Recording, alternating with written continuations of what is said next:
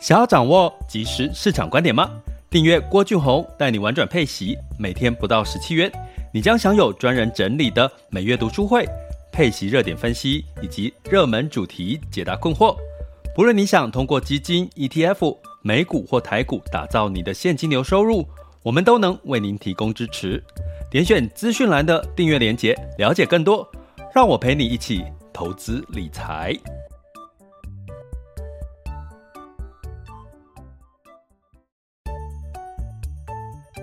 想要掌握即时市场观点吗？订阅郭俊宏带你玩转配息，每天不到十七元，你将享有专人整理的每月读书会、配息热点分析以及热门主题解答困惑。不论你想通过基金、ETF、美股或台股打造你的现金流收入，我们都能为您提供支持。点选资讯栏的订阅链接，了解更多。让我陪你一起投资理财。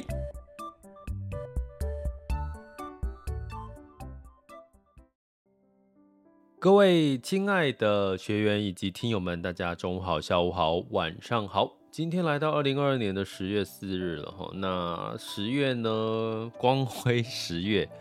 会不会市场在十月份会有反弹的机会呢？至少目前从美股的这个昨天的开盘到今天的雅股的盘势，哦，看得出有一些有反弹的力道。那而且呢，值得在一开始跟各位提一下，就是像十月三号，昨天哦，昨天的这个股市哦，巴西上涨了五点五四 percent，土耳其上涨了六点六七，也就拉丁美洲一整一昨天是呃涨幅都有差不多三到五个 percent 以上哈，所以其实。似乎你也看出了，这个市场已经不再是呃全部都是只是美股的天下了哈。新兴市场似乎现在开始出现我们之前跟提醒学员们的，就是遇空不跌的一个情况，反而是先在新兴市场的拉丁美洲市场里面看到了哈。所以呃我们会持续来关注一下这个拉丁美洲新市场的这个状况。那在这个今天要跟各位聊的是，新市场是一块哈，第四季哦，美元如果到顶了，不再升息的话，哦，就升息的几率已经到顶的话，可能对于呃美元的强势会稍微告一个段落哈。那呃，不过呢，新市场就有一些机会，债市可能有一些反弹的机会。那另外一块是，不管怎么样，你长期来看，就是所谓的新能源这一块，也就是绿能，也就是所谓的电动车这一块，其实都是持续关注的一件事哈。那不过呢，你会看到昨天的这个美股哦，是反弹的情况下呢，诶，反而有一个股票是跌八点六二 percent 的哦，是什么？特斯拉。特斯拉昨天你会看到整体的 S M P 五百都是绿油油，也就是说都是上涨的，就 特斯拉是下跌了八点六二 percent 哈。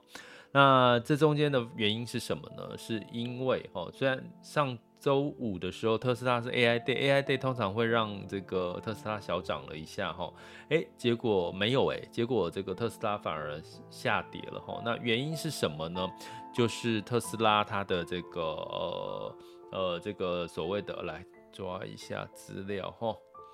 哦，他就说啊，哈，因为啊，因为物流的关系啦，就是出货交货哈，没有办法，就是他他已经那个生产好了哦，可是他就没有办法交货哦，没有办法交货呢，造成他的这个。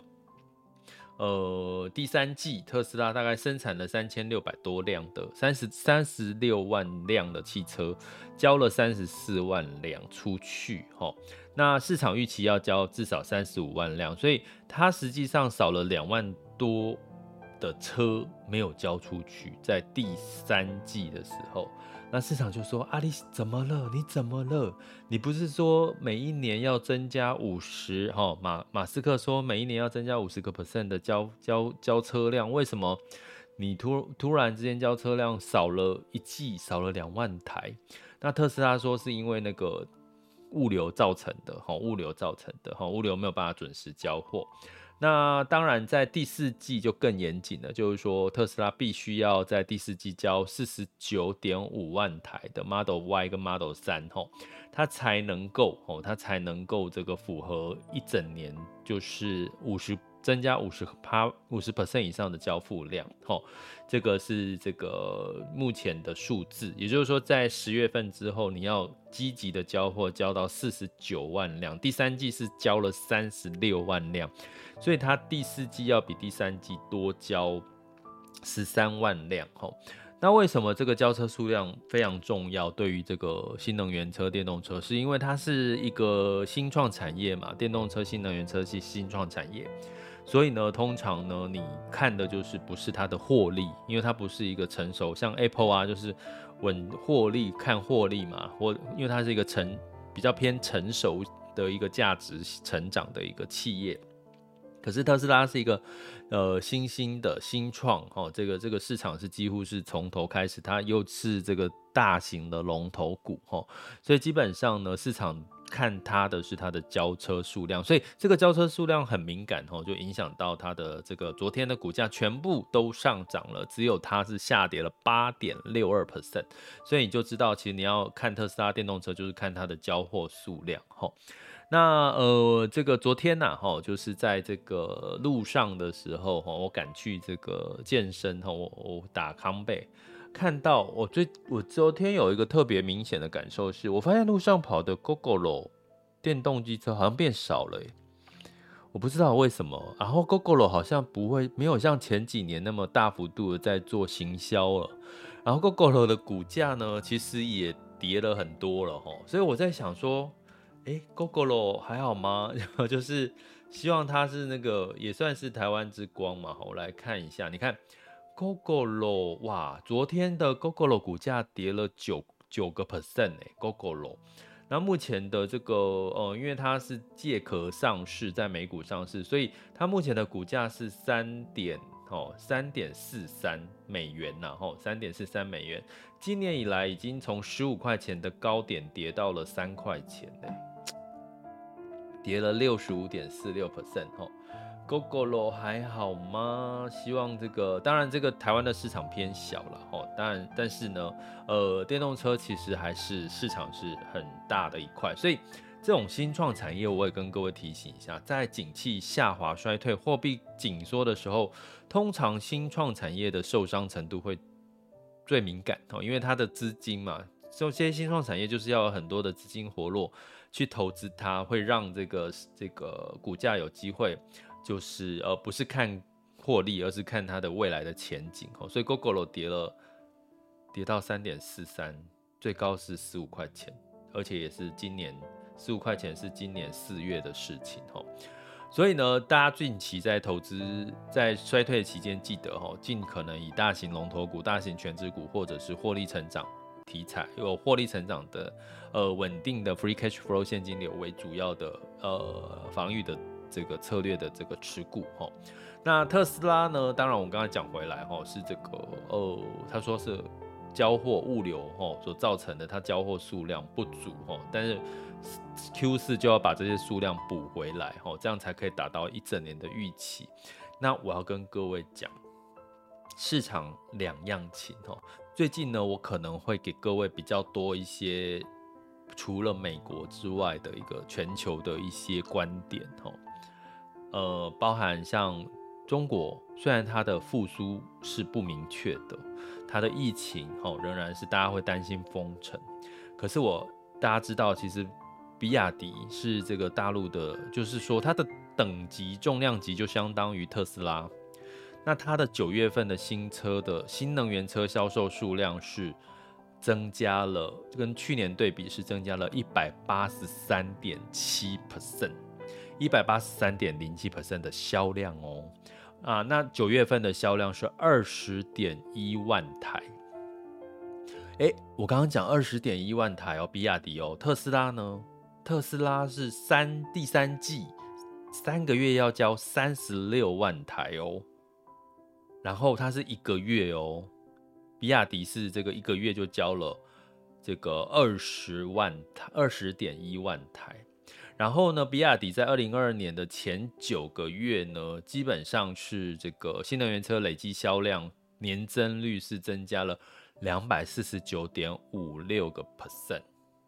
好，所以是一百一十八万台的销量，前九个月。那早期呢，巴菲特有持有，股神巴菲特有持有比亚迪，哦，那他在这个九月份的时候，陆续有在卖卖掉这个比亚迪的股票，所以让这个比亚迪在这个市场上面呢，就本来是呃是上涨，然后后来巴菲特卖股之后，股价也开始有有有回落，哦。但是我要跟各位讲的是，也许。你可以看到的是，其实特斯拉不再是一个唯一，好像如果说我们用苹果来看的话，哦，特斯拉过去有讲它自诩是这个呃电动车里面的苹果嘛，哈，所以如果今天苹果还可以独占这个手机业的这个呃这个这个霸主的位置，哈，可是呢，在新能源车，特斯拉可能已经不像过去以往那么的。那么的全部都是以它为标杆的齁。那我要跟各位讲的一个数字是，中国的新能源车哦，这个一般的家用车啦，乘用车，全球的市占率已经到了六十九个 percent，六十九。所以呢，我要告诉各位的，其实特斯拉也不是，已经慢慢的已经，就是它不是一个。呃，就是唯一我们看中的新能源车，所以特斯拉的重点，你会看到最近它在 AI Day 啦，什么都在强调它的这个机器人啊，强调它的自动驾驶啊，自动驾驶还没有成，还没有真正的量化上市，因为还有很多的问题。然后像机器人也是哈，所以从这边来看的话，哦，当然我们投资新能源车、新电动车的这个市场。就不要单押一个个股，我会建议是一个整体的产业链来看，会是比较可以分散风险，哦，或是有呃有一些这个反弹的一些机会，哦。那这个讲到中国的这个新能源车占全球市占率百分之六十九，哦，其实有很大的背景因素是它的这个政策的支持，比如说减税，哦，你买能源车的这个减税持续到现在。都还是减税，而且在这个你直接在内地，我做过这个呃中国内地的新能源车，当地的品牌，而且不是比亚迪的，那是 local 的品牌。呃，坐上我朋友的车，然后坐上去，我就问他说：“哎、你好先进，在云南，我在云南做的，云南呢？”我说：“哦，你好先进哦，现在居然你就开能源，开那个。”电电动车了，然后它有两台车，一台是油车嘛，一台是能源车。我说，可是现在能源车现在这个充电桩啊什么，因为它是在家充电那一种，它不是到外面充电。我说，那你现在其实早在那个时候，我坐他的车是大概是四三四年前的事情。说你们现在充电桩应该还不普及吧？那你？应该云南大家知道，那个城市跟城市之间，有时 尤其是要走山路，说你这个车应该不太敢开太远吧，不能开山路到另外一个城市。他说，对，他其实他的这个新能源车是拿来干嘛？拿来做这个呃室内的，当做我们像台北市啊这种交通车这样子哈。那如果要开远程的，他车他就会开油车，因为他可能怕电那个电动车撑不久。那他有两台车，那我要告诉各位，你知道，我问他说，那请问一下，你们这个当地的 local 的新能源车、电动车一台卖多少钱？跟各位讲，差不多折合台币吼，四十万左右，四十到五十万左右，新能源车，他们 local 的电动车。哦，我跟各位讲，如果你现在在台湾买得到一台三四十万的这个。电动车你会不会买？应该很多人会愿意买吧，很多小资族 愿意买吧。三四十万又环保又可以，这个一台汽车这样跑来跑去，应该很多人愿意买吧？啊，听说现在最近的这个 Model 三是不是就是比较便宜的这个特斯拉的机种要还是 Model Y 要进来台湾了啦？就是比较便宜的机种。但是呢，其实照理说，新能源车它，我要跟各位讲，其实新能源车的价格，它应该因为它的整体的主要的那个是电池啊、外壳啊之类的哦，相对来讲，它的价格成本应该有机会再往下降哦。所以，其实新能源车的这个市场的发展啊，其实应该是会只有越来越大哈。所以我刚刚第一个跟各位讲的是，为什么这个大陆哦，中国大陆的新能源车市占率到百分之六十九 percent。我在四年前就做过一台四十万台币左右的他们当地的车，还真的还蛮稳的，在城市里面开，所以可以可见可见是真的有可能的哈。第二个我要讲的是什么？最近有一个状况，就是说大陆啊，啊，欧洲啊，因为大家知道现在它天然气很贵啊，用电啊，用这个哦，这个天然气很贵哈。大家知道有一个新闻很很有趣的新闻是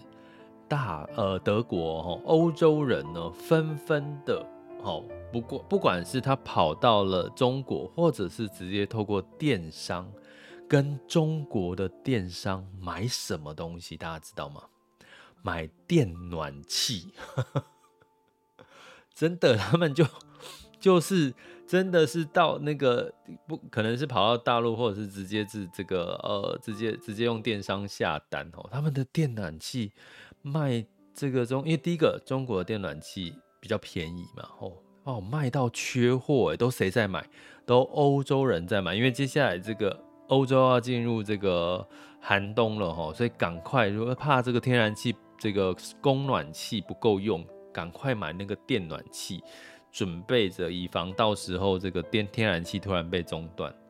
所以我要跟各位讲，欧洲跟这个中国的依存度是很有密切关系。我我之前有讲过，如果欧洲要基本面要好，中国要好，欧洲会受惠，因为他们互相是市场。互相是市场，那近期呢，甚至呢，欧洲也有这个企业呢，陆续的进入到中国，因为大家知道，在最近中国也是企业也是惨的。其实，呃，中国是国有企业是赚钱的，可是现在的私营企业、外商、台商，其实大部分都削价竞争，赚的钱很少，或者是甚至不赚钱。所以现在的欧洲跑到这个呃中国去干嘛？去并购。中国的企业做什么？去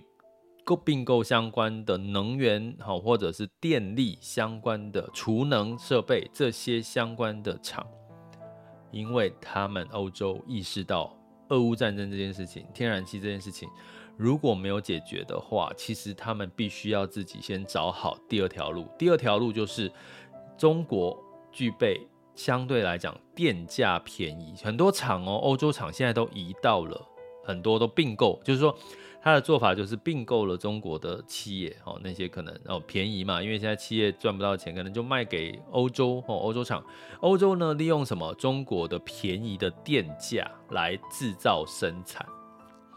所以其实。路是人走出来的，哈，这个大自然会自己找出路。所以现在欧洲找的出路是，他看到现在这个当地，哈，已经看到了这个状况，他唯一能够做的就是跑去中国去投资，然后去用中国便宜的电，因为中国没有天然气发电的这些，呃，北溪一号的这个问题嘛，俄乌战争的问题，哈。所以呢，如果从这个角度来看，我觉得欧洲还是有在。想办法去应变这个天然气的事情，不是说就就等着坐以待毙哈。不过这也代表什么？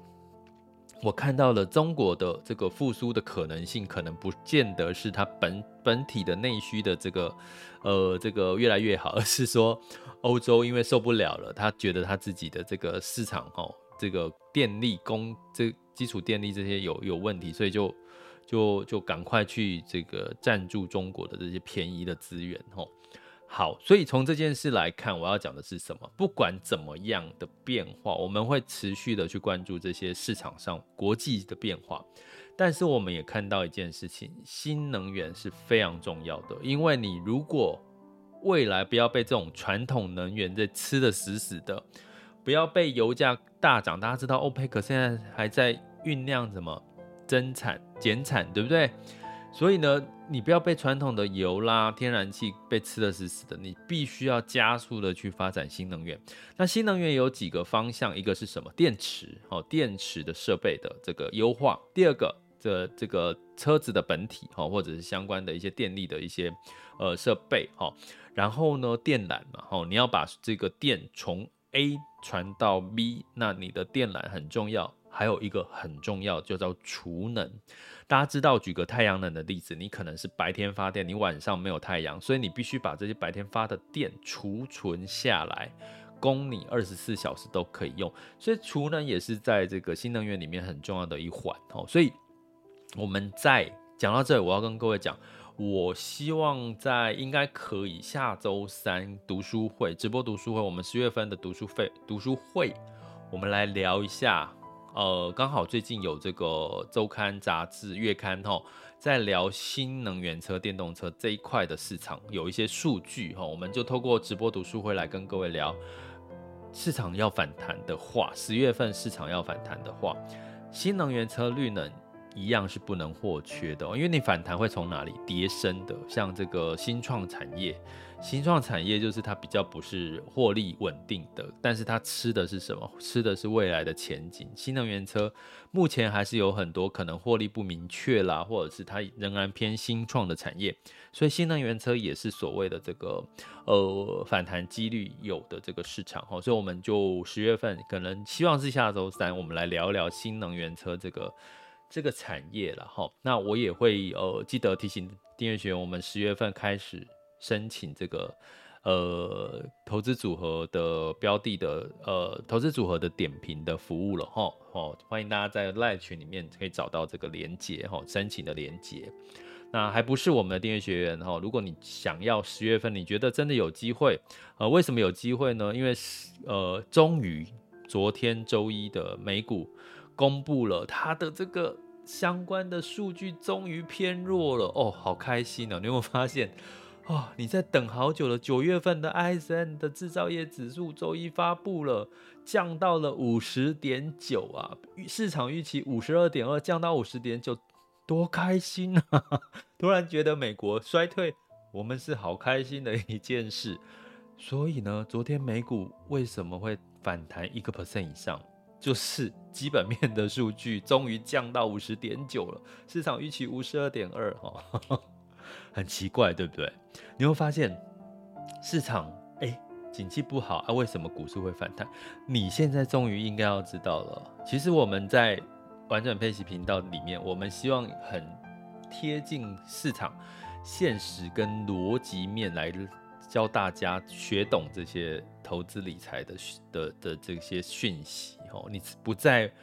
背这个市场哦，过去你可能还没有听我们频道，会觉得说，景气不是就是市场要这个变好，景气要好，股市才会涨嘛？你会发现，我们在最近这个今年二零二二年，你几乎打破了我们的逻辑哦。可是这才是真正的你应该要了解的。好，而不是再去听太多媒体或者是这个呃这个机构可能是要安抚你的这些话，哦，你要自己看懂，哈。所以我觉得这个陪伴其实是让我非常的非常开心的一个频道，哦，我很珍惜，那也很珍惜这样陪伴大家，那也希望那你们也在陪我陪伴你们，你们也在陪伴我，哦。所以其实这一次的反弹是因为美国的 基本面数据。居然远低于市场的预期，居然是反弹的理由是景气不好，你有没有觉得很有趣呢？这就是投资有趣的地方哈。所以我们再讲回来啦，这个新电动车车的市场真的不再独后特斯拉了。特斯拉卖的不好，你也不用担心电动车市场就不好了，因为有另外的人在崛起了，比亚迪。哦，还有除了电这个新电动车之外，还有储能设备，还有相关。另外，我跟各位讲一个重点是 ESG 题材。我们常常提 ESG 环保啦、社会责任呐。ESG 题材，我之前有录过一集频道，跟各位讲，ESG 题材不是让你获利更高的一个题材，ESG 题材是让你避险的题材。也就是说，今天呢，你至少不会踩到雷。好。什么比较不会踩到雷？像如果你是这个企业是 ES 符合 ESG 的话，你就不会去怎么样，你就不会去投呃不符合的话就不会去投资它哦。所以举个例来讲，如果你投资 ESG 的债，瑞信哦，今天有个新闻，瑞信可能有瑞信的债务有可能有违约的风险哦，信用贷款的一家公司哦，瑞欧洲的哦，那如果你是投资 ESG 等级的债。哦，这个概念的债，你可能就不会投资到它。好，所以呢，像这样子的一个概念呢，ESG 绿能也是偏 ESG 哦，也是 ESG 的其中一环哦。所以呢，呃，我觉得绿绿能某种程度它又是新创有反弹的机会。可是它如果你在这个投资的标的选对，它用 ESG 的角度去。呃，去挑选绿能的这个新电动车的这个板块的这个呃这个标的的话，它反而会具有帮助你在景气下滑、呃企业违约哈或者是暴雷风险的一个一个一个一个避雷哈，避开这个地雷的一个作用哈。所以呢，很有趣，很有趣，环环相扣哈。其实市场就是这样，不是说你学了一个东西一。就只有一哈，一可能背后有零点一、零点二、零点三加在一起的。说我我希望慢慢的把这些逻辑可以帮大家去整合在一起哈。所以，我们十月份也会开始在进入到反弹格局的过程当中，绿能、新电动车，甚至跟 ESG 题材有关的避险的这些相关的这个资讯哦，来跟各位来做一些呃追踪。好。差不多就这样，好，所以电动车的下场，下半场呢，其实已经是百家齐，我不是也不能说百家齐放，它不是独后特斯拉了哈，就是有很多各式各各个不同的这个平台，不电储能哦，各上中下游的这个产业所组成哈，所以我们就下周原则上应该是下周三呐哈，就来直播读书会来聊一下。呃，新能源、新电动车这一块，好的后续的追踪的一个一个一个一个分析，好分享，好好吗？这里是郭俊宏，带你玩转配息，给你及时操作观点，关注并订阅我，陪你一起投资理财。好了，那我们接下来进入到二零二二年十月四日的全球市场盘势轻松聊。今天是周二的时间呢，那我们现在时间是十二点二十八分。风险指标，今日 VIX 恐慌指数是二十九点七五，VIX 恐慌指数现在当下是三十点一零，有稍稍的稍微降低一点哈，不过还是维持在三十上下哈，是市场仍然是恐慌情绪仍在的哦，哦，所以有一个什么叫恐慌情绪仍在，就是有一个风吹草动呢，市场就会呃吓到那种感觉哈。那十年期美债殖利率下滑到三点六二六八嘛，因为我们刚刚讲说，其实这个。ISM 制造业指数领先指标，哎，终于回落了哈。那这个回落的过程带来的反弹是什么？科技股哈。那科技股的反弹还有一个是能源股哈。那为什么我们能源股是因为 OPEC 的这个可能这个减产的这个可能性哈，所以带来能源股的一个这个买气热络。所以道琼 S&P 五百、纳斯达克分别上涨二点六六、二点五九跟二点二七个百分点。那飞城半导体是上涨了三点七六个百分点。哈，所以基本上除了特斯拉，我刚刚讲下跌之外，其他的都是反弹的一个格局哦。好，那。欧股的部分一样哈，这个市场觉得 OPEC 我刚刚提到，因为怕它会减产哈，国际油价虽然是这个攀升了哈，那包含像这个欧洲的有很也仍然有很多的变数哈，那所以呢，整体哈这个泛欧。六百上涨了零点七七，德法英分别上涨零点七九、零点五五跟零点二二个百分点哈，就是这个市场呢，就是还是会有一点担心，所以它反弹的幅度没有像这个美股那么大。不过大家如果有留意到的话，其实它周五的时候，上周五其实是也是反弹了一个 percent 以上哈。那在亚股的部分呢，现在是这个 A 股哈，跟今天是 A 股跟港股都休市哈，因为这个呃十一长假哈，它大概休一个礼拜，所以这个礼拜都不会有 A 股的消息。那日经二五呢，昨上周是下跌一点八三，然后台湾加权指数昨天是下跌了，呃，更正一下，周一是下跌一点八三哈，日经二二五。台湾加权指数是下跌零点九二，哈，那周一，哈，港股还有开盘是下跌零点八二、零点五九，哈，那当然呢，这个市场呢，本来台股应该偏偏这个偏空的走势了，哈，不过呢，呃，因为昨天的美股的反弹跟经济数据，哈，造成的这个美元呢，可能稍微偏弱一点，所以呢，哎，台股也反弹喽。台湾加权指数来到了，现在时间是十二点三十一分。台湾加权指数是来到一万三千五百六十一点五五点，上涨了两百六十一点，哦，上涨幅度是一点九六 percent。台积电上涨了二点七六 percent，来到四百二十八点五呃块钱。那柜买指数也上涨了二点二七 percent，哈，所以基本上金融股今天也反弹，然后那嗯，所以呢这个部分呢，呃呃，对了，我。提醒大家，这个我们下周三如果有做绿新新能源车、电动车相关的题材，呃，建议大家可以去对照这个近期的新能源车、绿能概念的这些标的，哦，看它的表现怎么样。比如说反弹的时候，它的反弹的力道怎么样？下跌的时候，它的这个下跌的状况怎么样？我觉得要做这个功课，应该你会更了解绿能在未来的一个走势，哈。那好，那今天当然就是 A 港股都是休市嘛，哈。那日经二二五是上涨了二点七八，南韩是上涨二点三九 percent，新加坡海峡是上涨零点八三。目前的 S M P 百跟纳斯达克期货盘是上涨了零点八跟零点九四个百分点，所以 A 股也很衰，人家在反弹的时候它休休息，对不对？所以现在有投资 A 股或中国市场的，希望它下周可以落后。补补涨好不好？落后补涨，希望然后我们希望这个 A 股 A 股投资有投资 A 股仍然可以有反弹的机会哈。好，那我们接下来看这个能源的部分呢，布兰特原油上涨了三点七二 percent 哦，来到八十八点八六哦。所以刚提到就是 OPEC 说，有我有考虑减一一个一天减少一百万桶哦哦，所以让。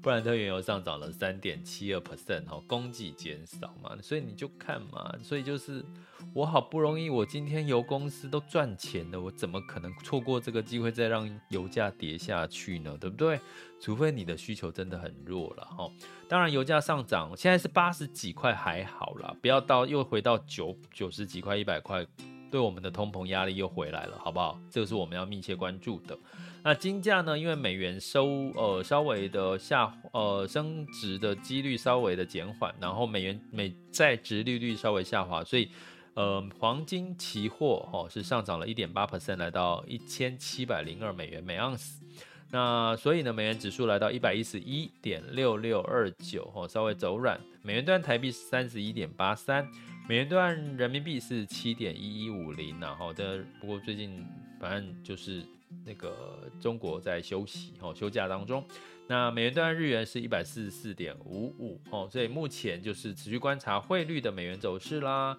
美债殖利率啦，呃，反弹的题材是在哪一块啦？哦，大概是可以在十月份关注这些事。那欧股呢？我本来会有一点担心，我刚刚已经各位提过了，它其实哈、哦、生物会自己找出路哦，所以欧洲我看起来它也没有说闲在那边等的经济在衰退哦，它是刚刚提到了，哎，他可能去这个并购哦。中国的一些企业哦，来当做他这个呃便宜的电力哦，来来来做生产的基地啦，哦，或者是英国最近出做的这个减税的一些措施，我们都会陆续的来观察这些事，好吗？